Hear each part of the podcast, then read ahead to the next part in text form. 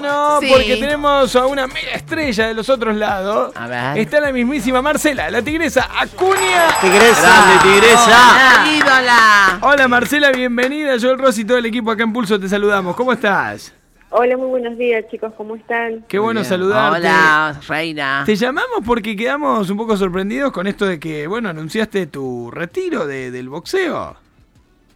Bueno, en realidad fue eh, pensar en voz alta, diría yo, ¿no? Y es como que mucha gente se tomó de eso.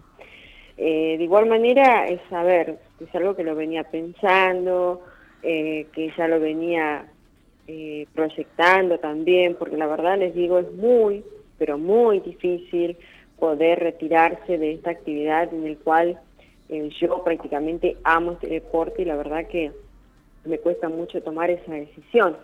Eh, y si bien reconozco que lo vengo extendiendo más de la cuenta, porque ya, a ver, ya hace unos años atrás que dije lo mismo y bueno, sin embargo siguen pasando los años y sigo estando como campeona mundial, ¿no? Sí. Pero, pero bueno, a ver, eh, todo tiene una fecha de vencimiento y, y reconozco también que la pandemia y la inactividad eh, prácticamente me están jugando una muy mala pasada en ese sentido. ¿Pero porque no pudiste seguir entrenando en todo este periodo?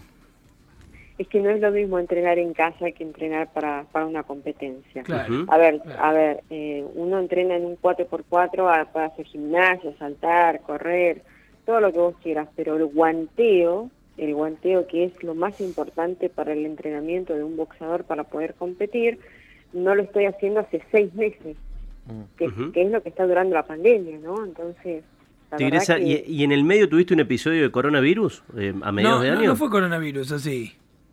No, no fue coronavirus, aunque todo el mundo pensó, y yo misma al principio pensé que también era coronavirus, pero Sí. fue una neumonía muy, muy delicada en el cual todavía eh, me sigo tratando, ¿no? O sea, han quedado algunas secuelas. Entonces es como que, viste, la pandemia, inactividad, enfermedad, es como que vas, vas sumando, vas juntando las cosas y bueno, uno dice, empieza a pensar ya en voz alta, ya cuando te preguntan. Entonces dije que el año que viene, porque este año ya prácticamente la actividad deportiva yo creo que está perdida, y como les decía, si yo, a ver, por decir algo, se abren los gimnasios ahora en octubre, yo para diciembre no, no llegaría en óptimas condiciones, Claro. porque mucho tiempo inactiva, ¿no? Y no se podría llegar a, tal vez otros boxeadores a cuatro rounds, seis rounds podrían llegar, pero en el nivel donde estamos nosotras, que hablo de las campeonas mundiales, ¿no? Que, que realmente estamos eh, inactivas y, y, y cuesta un poquito más poder llegar, porque bueno, tenemos que hacer 10 rounds, las exigencias son completamente diferentes, eh, Ah, entonces cuesta mucho más. ¿A qué edad arrancaste a boxear así a este nivel profesional? Bueno, a ver, eh, es un poco difícil te pregunto porque eh, yo arranqué cuando el boxeo femenino no estaba reglamentado en el país. ¿no? Eh, y yo no hice la carrera de amateur, fui directamente profesional, eh, fui a Estados Unidos, peleé con las dos mejores del mundo como para que acá en la Argentina me tuviesen en cuenta. Y, y recién eh, después de, de haber hecho esas dos peleas y esperar cuatro años, se reglamenta el boxeo femenino. A ver, yo hice esas peleas en el año 1997 y en el año 98 y la reglamentación en, el, en la Argentina recién estuvo vigente a partir del año 2001. Claro. Entonces, la verdad que eh, fue bastante difícil, aparte también la resistencia que tenía de parte de las dirigencias de la FAP. Pero, Marce, ¿vos, vos eras muy joven, arrancaste muy de piba eh, a, a boxear? Tenía 19 años cuando arranqué a boxear, pero, pero desde que tengo 7 años que estoy en un gimnasio con un deporte de contacto, como lo es el full contact. Ah, ayer mira. ayer o fue el kickboxing. día... ¿Y qué- pero, Ah. per- perdón, ¿quién te acercó al boxeo? ¿Quién fue la persona que te propuso que, que te, te involucres en esta actividad? Incluso cuando todavía, como decís vos, no estaba ni siquiera reglamentado, por lo menos el boxeo femenino. Nadie me propuso nada. Ah, Yo mirá. vi a Christy Martin bo- boxeando por televisión y dije, yo quiero ser como ella.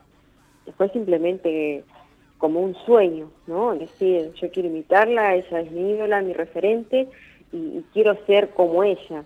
Eh, campeona mundial, eh, ser reconocida a nivel eh, a- a- en todo el mundo, bueno, la- representada en mi país, por supuesto, eh, bueno, un montón de cosas que, que yo veía en ella y me re- quería reflejarme en ella, por supuesto. Yo De no hecho- sabía que la reglamentación no estaba en de- nuestro país. De hecho, creo que la primera licencia a una boxeadora femenina en Argentina te la entregan a vos, la licencia número uno. Ayer lo ponía Martín Colle, el hijo de Látigo, en, en Twitter, porque ayer fue el día del boxeador argentino.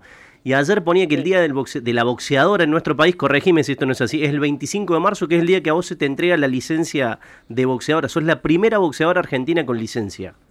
Sí, es así. Ayer todos festejaban el Día del Boxeador y, a ver, algunos distraídos todavía, eh, y nosotras mismas, ¿no? Nosotras mismas las boxeadoras seguimos festejando el 14 de septiembre.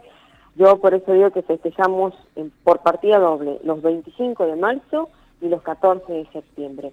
Lo, de- lo del 25 de marzo está recién hace dos añitos, o sea, es muy es muy nuevo reciente, y todavía cuesta que, que la gente se acostumbre no a esa fecha. Eh, fue está hecha por ley en, la, en la ciudad de Buenos Aires. Ahora pensamos hacerlo a nivel nacional, pero a través de las redes sociales y todas las campeonas ya lo empezamos a promocionar y lo hicimos propio, ¿no? Sin, sin nosotras no necesitamos ley ni nada como para poder empezar a festejar esa fecha como nuestro día. Marcela. por eso ayer Martín ponía eso, ¿no? Marcela, y lo, lo del retiro entonces es un hecho, digamos, en principio por todo lo que describís, es un hecho. De, de pronto pienso que prepararás una pelea de despedida, algo así, o estás pensando en algo de eso, o ni siquiera.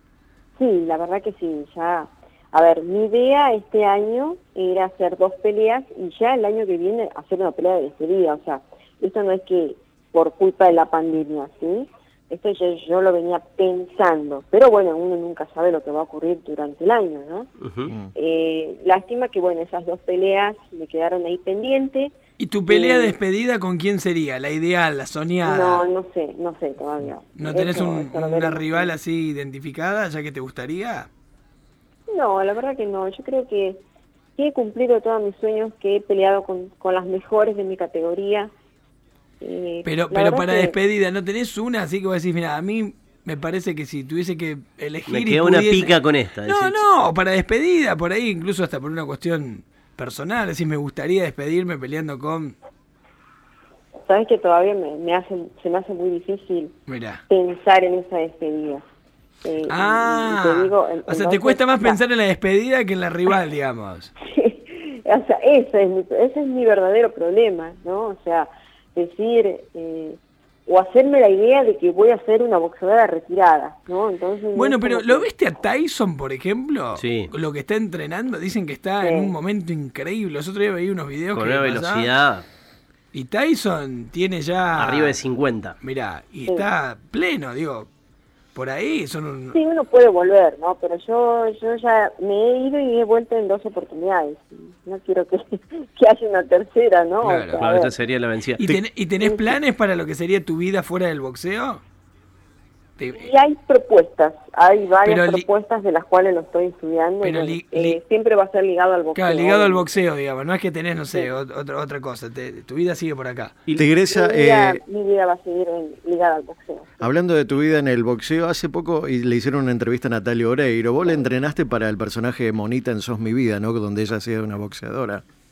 Sí, sí, sí, la verdad que bueno, Eh. ese año eh, que, que compartimos con Natalia Oreiro, la verdad que fue espectacular, ¿no? O sea, aprendí tantas cosas y ella de mí, ¿no? Pero Mm. haber, Bueno. haber estado en ese mundo para mí fue maravilloso. Ella es lo que dice que aprendió eh, a luchar contra los prejuicios de eh, la mujer vinculada a un deporte muy masculino como el boxeo y, te usaba como ejemplo de una figura muy femenina que, que la, la ha roto en, su, en sus conceptos y preconceptos dentro de, de esa ubicación de que sería el boxeo un deporte muy masculino. Sí, mira, imagínate que en el año en, en el cual se, se grabó esa novela, en el cual ella personificaba a una boxeadora, eh, estábamos eh, en, en un momento del boxeo femenino en el cual eh, empezaban a aparecer otras campeonas mundiales y había todavía una gran resistencia para la aceptación dentro de la sociedad y de los medios. Eh, y la verdad que haber estado trabajando ahí con ella y, y dando a conocer más que nada lo que es la vida de, de una boxadora, ¿no? Porque en realidad ella personificaba una boxadora, pero era una vida, era, era una chica común y corriente que hacía boxeo y que amaba este deporte, ¿no? Y es como que la gente, a partir de esa novela, como que empezó a aceptar un poco más, Claro. ¿no? Eh, Mirá qué increíble lo que decís, ¿no? A veces más. como lo- los medios, en este caso la ficción, puede servir para... para... termina validando algo. Yo me acuerdo, recién decía, la tigresa decía algo de la crítica de los medios. A mí me gusta el boxeo, pero me acuerdo que Julio Ernesto Vila, reconocido comentarista de TIC, era durísimo con ustedes. Sí, sí, sí, sí, era, era muy duro él. ¿Durísimo en qué sentido? también. Que no era un deporte para mujeres, que el boxeo de mujeres no, no existía como deporte. Pero ah, crítica a ese nivel era, de la voz de- del boxeo en las noches eso de era lo sábado más de suave que decía. Sí, eso era lo más tranquilo que decía. ¿Y con, y con tus pares cómo te has llevado? Pienso rápido en, en unas cercanas a nosotros, que es Chapita Gutiérrez, la locomotora Oliveras. ¿Con tus pares cómo te llevaste? Mira, con todas menos con Alejandro Oliveras. me Ah, llevo bien. con Alejandro me llevo Olivera, ¿no? No, con Alejandro Oliveras no. ¿Pero No por qué? a porque a ella se le subió la película de la promoción en el año 2008 a la cabeza y pensaba que esto era, no sé, personal, qué sé yo, la verdad que no sé. Pero bueno, es... ¿A qué te referís con la película de la promoción a la cabeza?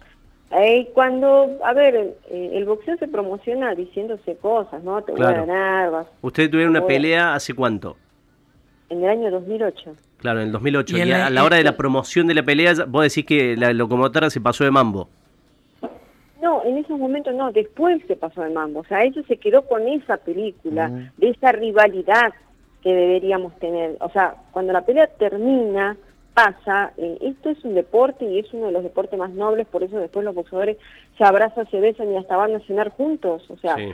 eh, debería haber terminado todo ahí. Claro, vos esto es un show, digamos, y ella no entendió que esto era un show. No, no entendió eso. No, no, no entendió y hasta ahora pareciera que no lo entiende Pero porque cada vive vez en Santa Fe, le ponen un micrófono, ah, se acuerda de mí y no muy bien, así que la verdad que es una lástima. Pero después con todas las otras boxeadoras y campeones me llevo muy bien. Tigresa, te saludamos a la distancia, te agradecemos mucho este tiempo. Bueno, esperamos verte pronto, por lo menos en, en una pelea de despedida, si es que va a existir o no. Y bueno, que suceda lo que tenga que suceder, que, que, que fluya, digamos. Te Por agradecemos este supuesto, contacto. sí, la verdad que sí. A ver, estamos en eso, ¿no? Veremos cuándo se flexibiliza todo, cuándo podemos volver a, a la tan ansiada normalidad y bueno, después vemos qué es lo que sucede, va a ¿no? Todavía, yo dije en el año 2021, puede ser en diciembre recién, así que no sé. Vamos a ver. Marcela, un abrazo enorme. Gracias. Que tengas un hermoso Bueno, día. Muchísimas gracias. Ahí está. Marcela, la tigresa Bravo, Acuña, la bravo, campeona del ídola. mundo super gallo de la Federación Internacional de Boxeo, que aún